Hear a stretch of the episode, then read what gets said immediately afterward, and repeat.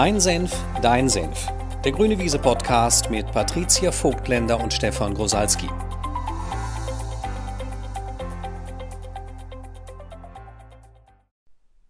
Herzlich willkommen beim Podcast von Stefan und mir. Hier kommt ein kleiner Disclaimer. Wenn du unseren Podcast jetzt schon länger gehört hast, dann äh, kennst du schon unsere große Erkenntnis zur Soundqualität im Verlaufe äh, des Podcasts Mein Senf, Dein Senf, wenn du zum allerersten Mal heute einschaltest. Dann gibt es einen kleinen Disclaimer, nämlich die Soundqualität in Folge 0 und Folge 1 ist nicht optimal. Darauf bereiten wir dich jetzt gleich vor. Wir haben damals allerdings, als wir mit dem Podcast gestartet sind, entschieden, dass wir die Soundqualität erstmal so lassen und die Folge 0 und die Folge 1 auch genau in dieser Form so im gesamten Verlauf des Podcasts stehen bleibt. Das heißt, leider ist es möglicherweise dieses Mal noch ein bisschen anstrengend, uns zu folgen akustisch. Warum wir das gemacht haben, verraten wir tatsächlich dann sogar in Folge 2.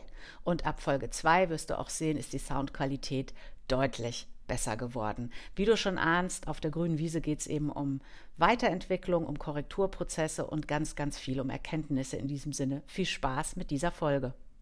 Guten Morgen. Guten Morgen. So, erste Folge, los geht's.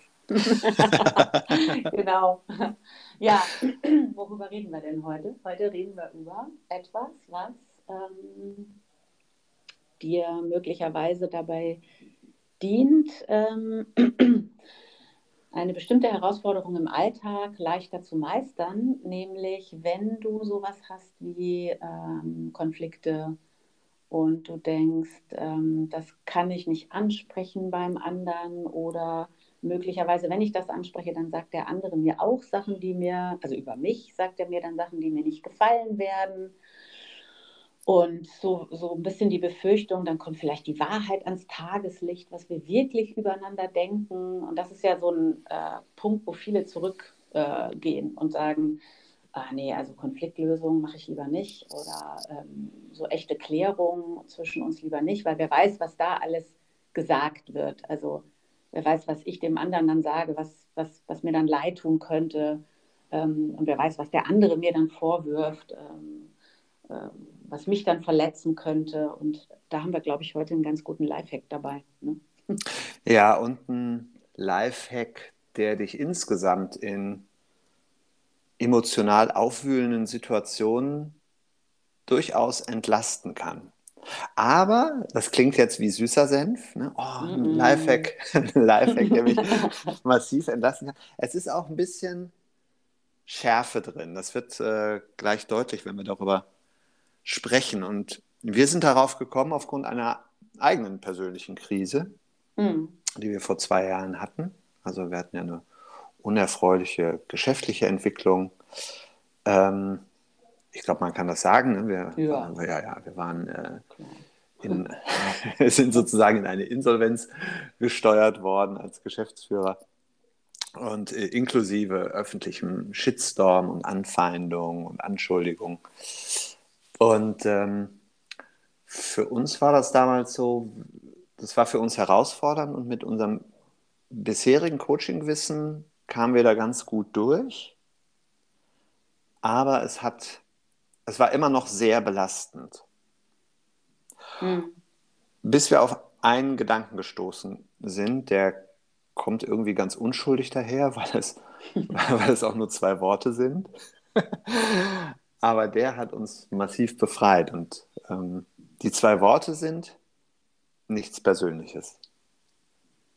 Ja, das ist auch der Satz, den wir ähm, jetzt gerade wieder Anfang der Woche hatten beim Konfliktcoaching in einer ähm, Konstellation Geschäftsführer und Führungsebene und die wollten wirklich mal so miteinander in Klärung gehen und ähm, wieder so eine ganz starke Kooperation herstellen. Und die waren alle aufgeregt, ne, weil die wussten, okay, wir sprechen jetzt auch mal so ein paar Sachen miteinander an, die bisher unter dem, äh, ja, so ein bisschen unter der Tischdecke verborgen waren, unter dem Schleier der Freundlichkeit.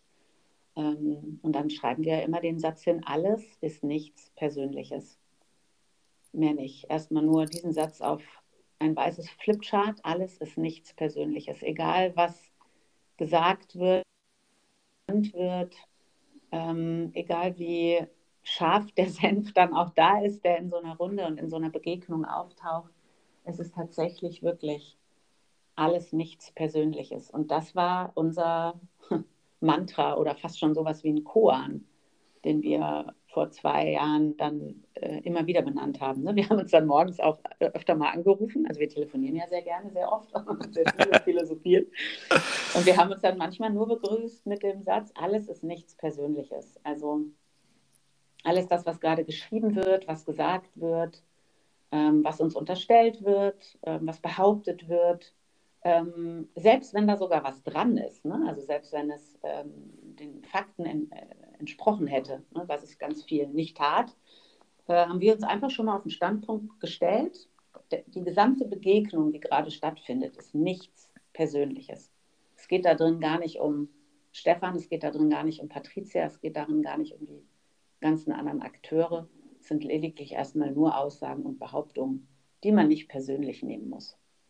Und äh, diesen Satz, der so unschuldig daherkommt, den kann man natürlich so ein bisschen skalieren. Und wir wollen den heute mal so durchleuchten, dass du auch beginnst, ein Verständnis dafür zu bekommen, was wir damit meinen. Und wir hoffen natürlich, dass der oder diese Idee und diese Gedanken dich auch in der aktuellen Zeit irgendwie entlasten. Weil so wie wir vor zwei Jahren eine Krise hatten, haben natürlich im Moment draußen ganz viele und wir auch ne, eine Krise, Stichwort Energiekrise, Krieg in Europa, Corona etc. etc. Mhm. Und so eine erste Ebene, die diesen Satz erläutert, ist, wenn du dir vorstellst, jemand kommt zu dir und sagt etwas Beleidigendes. Ich nehme mal das ähm, Beispiel etwas Beleidigendes. Also da würde man erstmal sagen, er beleidigt mich. Also er hat eine Meinung über mich als Person.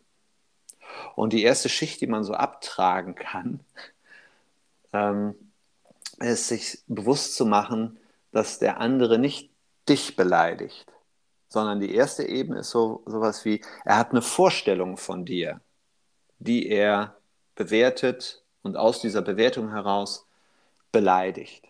Das heißt, er beleidigt nicht dich, denn er kann dich in deiner Gänze gar nicht kennen. Er kennt ja auch immer nur Aspekte von dir, aus denen er sich dann eine Vorstellung bildet, wer du in Gänze wärest. Und er beleidigt letztendlich die Vorstellung von dir, die er aus bestimmten Aspekten abgeleitet hat. Das heißt, letztendlich wirst nie du als Person in deiner Gänze beleidigt. Vielleicht ist das schon etwas wenn du dir das bewusst machst, dass sich das entlastet? Es kann sein, dass derjenige seine Vorstellung von dir auch an eine bestimmte hm, Rolle oder Funktion knüpft, in der du erscheinst. Das ist für viele auch nochmal eine, eine wichtige, entlastende Information.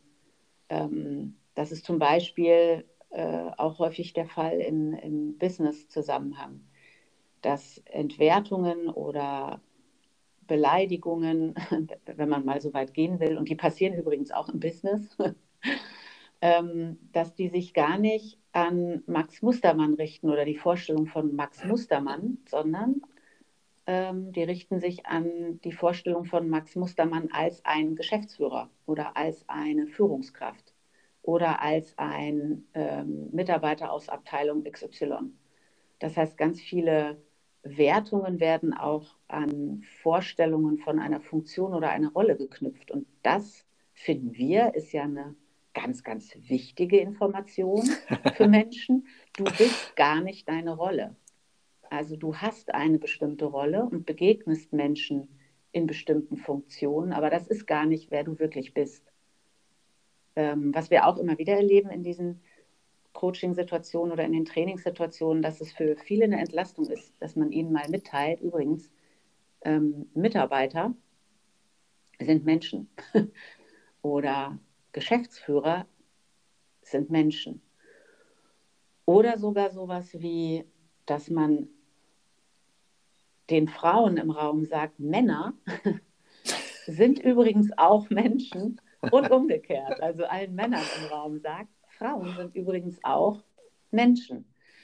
Aber wir nehmen Menschen häufig eben in diesen Kategorisierungen war. Und dann bringen wir ganz viel gefärbte Meinungen und Unterstellungen inklusive bestimmter Geschichten zu diesen Rollen mit.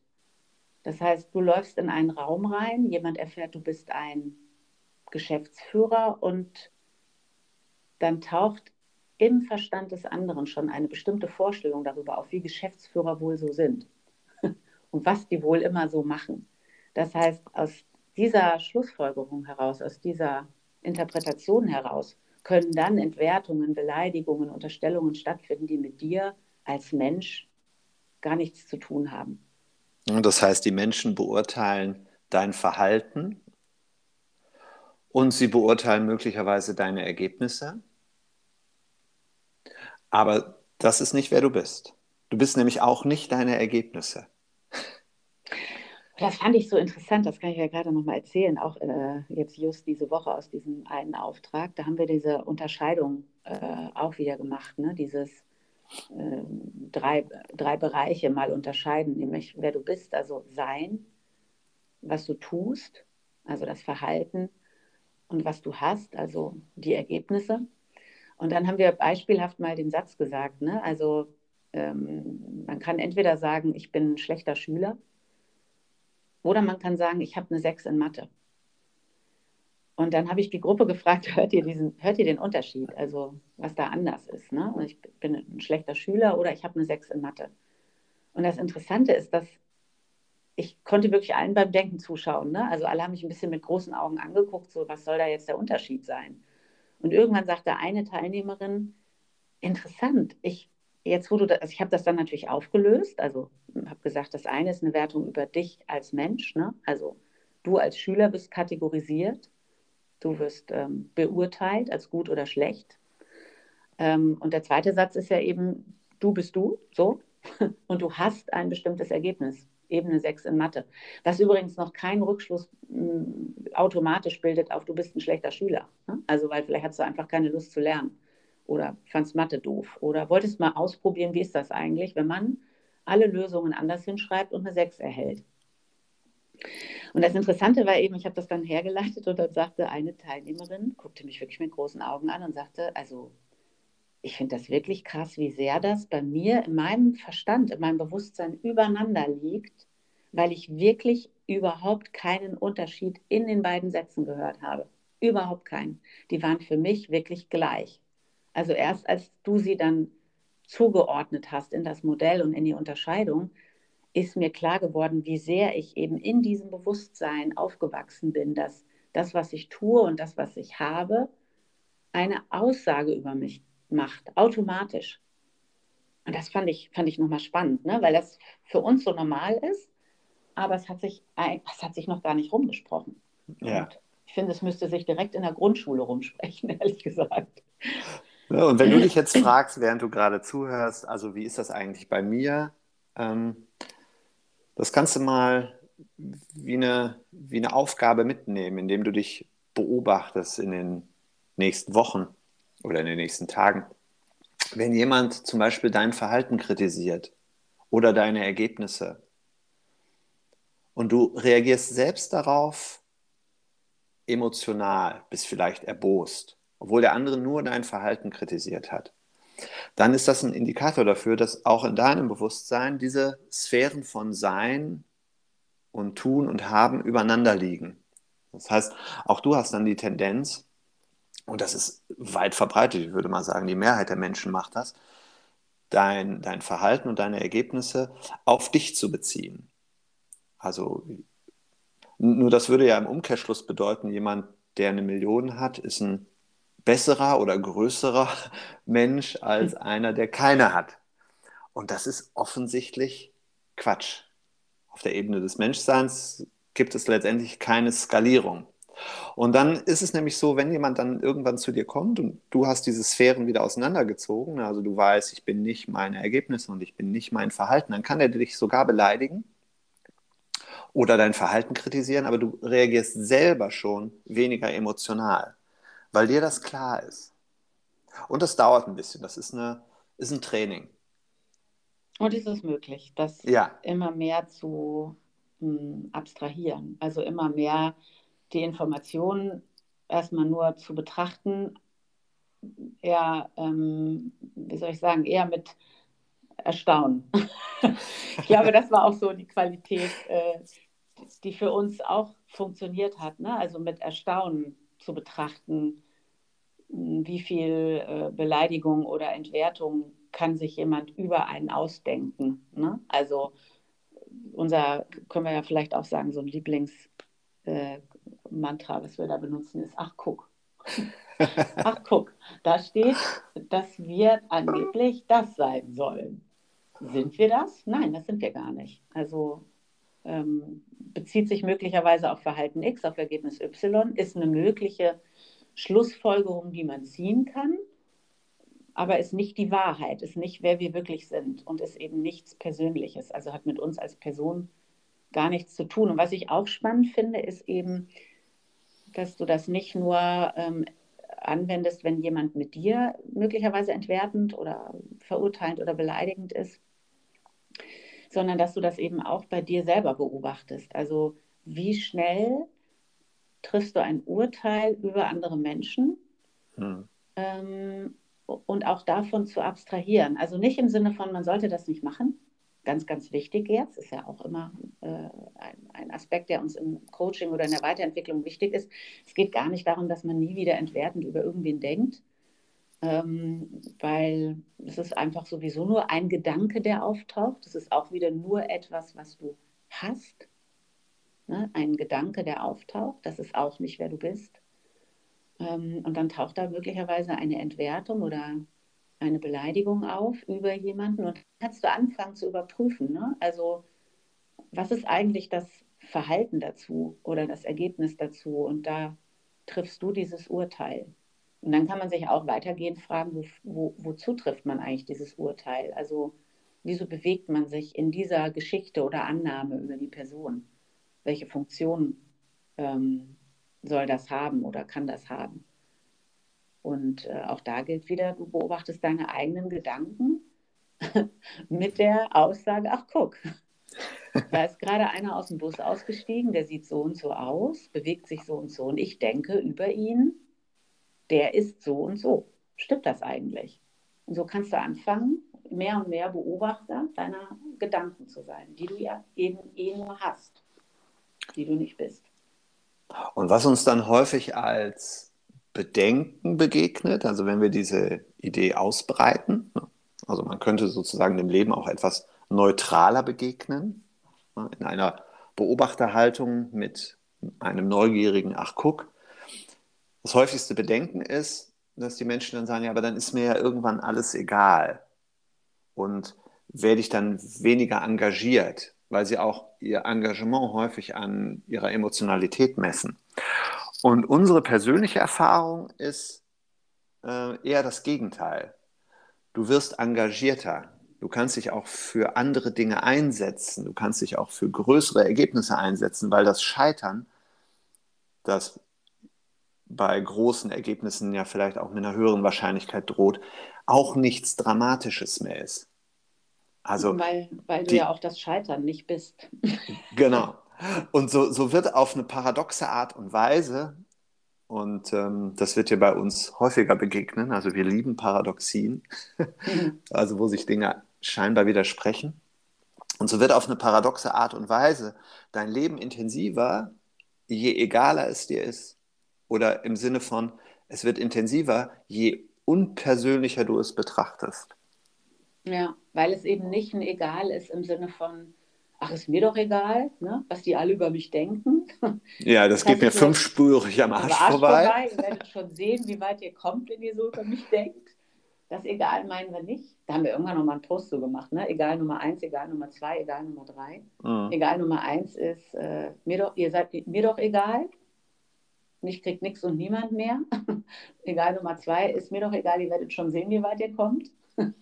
Wir meinen tatsächlich wirklich egal, Nummer drei, im Sinne von, es ist gleichgültig. Es ist nur mh, mm, eine Aussage, die jemand trifft, ist nur eine, ein Ereignis, was auftaucht.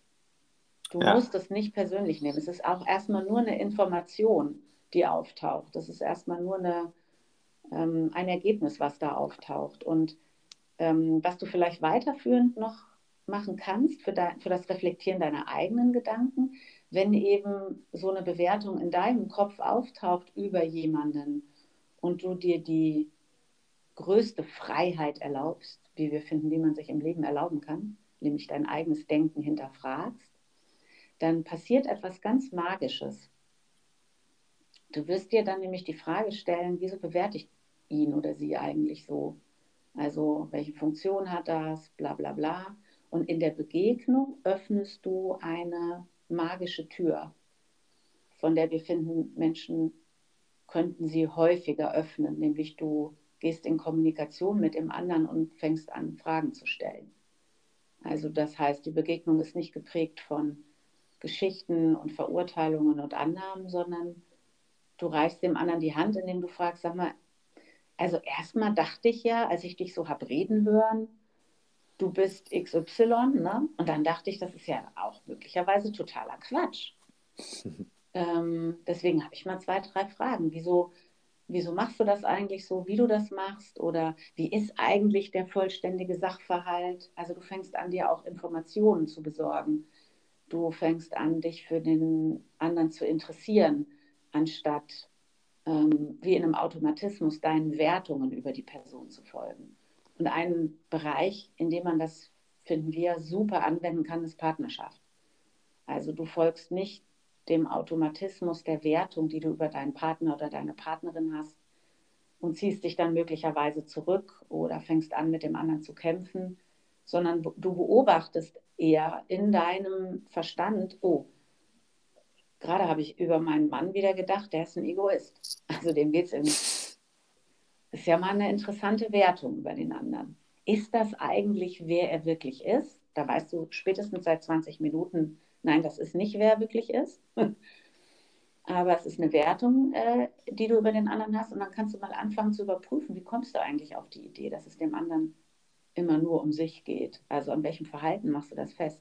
Und was wir immer wieder in der Arbeit beobachten, ist, dass man Verhalten vom anderen, was die eigene Meinung nicht bestätigen würde, gerne mal ausblendet. Also man sieht dann gar nicht, dass der andere sein Einkommen mit einem teilt oder auch schon mal Blumen mitgebracht hat, was ja den Egoismus leicht durchkreuzen würde. Ähm, und dann ist es eben spannend, die sich die Frage zu stellen, aber was bringt es mir eigentlich oder welchen Vorteil glaube ich zu haben, dass ich mir die Geschichte über den anderen erzähle, er sei ausschließlich immer und nur egoistisch. Hm. Und so kannst du auch die drei Egals auseinanderhalten. Und das deckt sich auch mit der Aussage, die wir vorhin getroffen haben, dein Leben wird intensiver. Ne, weil du hast vorhin gehört, es gibt drei Stufen von Egal, Egal 1, Egal 2, Egal 3. Und Egal 1 und 2 erkennst du daran, auch wieder vielleicht in der Selbstbeobachtung in den nächsten Tagen und Wochen, ähm, du stehst auf egal eins oder zwei, also auf diesem Standpunkt, wenn du das benutzt, um die Begegnung abzubrechen oder auf Distanz zu gehen und die Kommunikation abzubrechen. Und du stehst auf egal drei, wenn du die Kommunikation aufrechterhältst. Zum Beispiel auch, wenn dich jemand beleidigt, kritisiert weil dann kannst du ja auch fragen, ach guck, der, der kritisiert mich gerade, der beleidigt mich gerade und ich frage ihn einfach mal, warum eigentlich? Ne? Und man kann das vollständig ohne Emotionen machen. Sag mal, wieso, wieso bist du gerade so mit mir? Das kann man natürlich nur ohne Emotionen machen, wenn man es nicht an sich bewertet. Ne? Also wenn man auch wiederum sein Verhalten gleichsetzt mit wer er ist. Und dann entspannen sich also entwickeln sich und entspannen sich im, im doppelten Sinne, mhm. interessante Unterhaltung. Und das finden wir in Firmen, in Teamprozessen immer wieder. Also wenn diese Tür, diese magische Tür einmal geöffnet ist, von der Patricia gerade gesprochen hat, dann finden tolle Begegnungen statt zwischen Mitarbeitern und Chefs. Ich habe gerade gedacht, ich muss auch noch mal aus neulich aus einem Coaching so einen lustigen Moment erzählen, wo zwei sich dann auch so begegneten und ähm, Mann und Frau. Ne? Und dann waren wir eben genau in diesem Untersuchungsmodus von, was, was hast du denn, was denkst du denn über ihn, wenn er sich so verhält? Ne? Und, und plötzlich, und wir hatten natürlich ganz ausführlich und intensiv geframed, ne? alles, was hier gesagt wird, ist nichts Persönliches, es ist nur eine Geschichte in deinem Kopf. Wenn der andere dir irgendwas darüber sagt, was er über dich denkt, das ist nicht, wer du wirklich bist. Und das war eine fortgeschrittene Gruppe. Also eigentlich war das eine Anfängergruppe, aber die waren einfach, hatten ein wahnsinniges Tempo, die waren unfassbar schnell bereit, das zu benennen und es eben nicht persönlich zu nehmen. Ja, irgendwann brach es so aus ihr raus und sie sagte, ja, ich finde dann eigentlich, du bist einfach ein Gockel. Und das Lustige war, ähm, in dem Moment, wo das ausgesprochen war, ähm, fingen beide an zu lachen. Also es hatte so was ganz äh, Gelöstes und Lustiges, weil man wirklich gemerkt hat, die beiden haben in der Begegnung wirklich verstanden, es ist nur etwas, was sie in ihrem Kopf sich ausdenkt. Es ist wirklich nicht, wer er ist. Also das Verhalten, an dem sie das festmacht, ist, dass er eben sehr selbstbewusst ist und ähm, gerne akquiriert und gerne auch seine Erfolge mitteilt, ähm, was sie einfach nicht so gerne macht. Ne? Und für sie war das bedrohlich. Der, sie hat da eher eine Konkurrenz drin äh, sich erdacht, anstatt eine Kooperation. Und dann sagte sie, ja, ich musste dich eigentlich auch als Gockel abstempeln, weil du mir sonst zu gefährlich geworden wärst. Ne? Und er konnte das total nachvollziehen. Und er sagte dann auch so ganz äh, salopp, weißt du, du bist auch nicht die Erste, äh, die das über mich denkt. So. Also es hatte so eine ganz ähm, versöhnliche Begegnung von, dass und sie, äh, äh dass wirklich beiden klar war, das ist einfach wirklich nicht, wer er ist. Und sie sagte dann auch sofort, und das ist, wird dir, also das ist wirklich nicht, wer du bist. Also das war nur eine Geschichte in der Hoffnung, dich irgendwie als Konkurrent auskontrollieren zu können. Und das fand ich eine unfassbar weise Erkenntnis. Und die waren sich nach dieser Konfliktlösung so nah, ähm, dass ich das wirklich berührend fand. Also wie schnell dann aus zwei Konkurrenten, die eher im Wettstreit sind oder die irgendwie einen, einen, einen fast wie so einen Kleinkrieg führen, ähm, danach ähm, eine neue Möglichkeit für Kooperation entstanden ist. Und ich fand das nochmal wichtig, das auch mitzuteilen, weil ich gerade dachte, eine weitere Befürchtung, die man haben kann, wenn alles entpersonalisiert wird, also entemotionalisiert und nicht mehr so persönlich genommen wird, ist nicht nur, dass einem dann alles egal ist, sondern dass möglicherweise die Nähe flöten geht. Ne? Mhm. Viele denken ja, wenn die Emotion flöten geht, dann geht die Nähe flöten. Und da behaupten wir, das ist jetzt wieder scharfer Senf, da behaupten wir, das Gegenteil ist der Fall. Also wenn wir uns erlauben, aus thermischen, hochpeitschenden Emotionalisierungen auszusteigen, entsteht die Möglichkeit für Wahrhaftigkeit, also für eine ähm, wirklich wahrhaftige Begegnung, also in der man sich auch näher kommen kann. Und das war eben auch in der, in der Begegnung mit den beiden so ganz deutlich erkennbar, wie nah die sich gekommen sind. Und wenn wir im Business über Nähe sprechen, denken ja viele auch erstmal so, Nähe mache ich mit meinem Partner, mit meinen Kindern, ne? also meiner Familie und Freunden und nicht mit Kollegen. Und auch da würden wir sagen, Nähe ist gerade im Business etwas, was, was Menschen brauchen, also um sowas zu erzeugen wie eine Sicherheit im Team, also dass die, dass die Beziehung in der Business-Kooperation gesichert ist. Also anders ausgedrückt, dass man weiß, womit man bei dem anderen rechnen kann und womit nicht. Und je mehr die Menschen eben diese Geschichten und Abwehrmechanismen und Strategien, die an diesen Schlussfolgerungen hängen, aufgeben, desto wahrhaftiger, direkter und nahbarer wird die Begegnung und desto ähm, vertrauter wird sie dann auch und sicherer. Also, mhm. das heißt, wenn du mehr Nähe in deinem Leben haben willst, dann entpersonalisiere die Begegnung. ja, es hört sich paradox an, funktioniert aber. Und das war sozusagen die erste Schicht aus diesem Satz von es ist nichts Persönliches und auf den kann man noch weiter treiben und wir werden wahrscheinlich in manchen Folgen noch auf diese Idee zurückkommen, weil man kann das auch philosophisch betrachten, ein bisschen zu spirituell. Man kann so eine Frage stellen, gibt es die Person überhaupt? Und man kann das auch neurologisch mal durchleuchten, ob das Ich nicht eigentlich nur ein, ein Konstrukt der linken Gehirnhälfte ist und, und, und. Also es gibt noch ganz viele Aspekte, zu entdecken in Bezug auf, ja, man müsste eigentlich sagen, in Bezug auf dich kannst du noch ganz viel herausfinden. Und äh, wir hoffen, dass das erstmal ein dich unterstützender Aspekt gewesen ist, dass du diesen Gedanken für Entlastung nutzen kannst. Und vielleicht beobachtest du ja auch, ne, wie jetzt eine Meinung über uns entsteht, ne, weil, weil, wir solche Dinge erzählt haben. Und ähm, Aber wir, wir wissen, wissen einfach, ja schon, das ist ja nicht, wer wir sind. Ne? Ist, genau, es sind nur unsere Gedanken. Scharfer Senf, süßer Senf. Ähm, und in diesem Sinne würde ich sagen, ja, wünschen wir dir ein scharfes und süßes Wochenende. Ja, aber War, scharfen Senf konsumieren, Wochenende, Woche, je nachdem, wann es gepostet und ausgestrahlt wird. Und wann du es hörst, genau, Leben. genau. Also. genau, und mit viel Nähe und wahrhaftiger Begegnung und der Möglichkeit, weniger in Emotionen festzustecken, was in Krisenzeiten äh, unfassbar hilft. Wir danken dir, dass du zugehört hast. Bis zum nächsten Mal. Bis zum nächsten Mal. Tschüssi.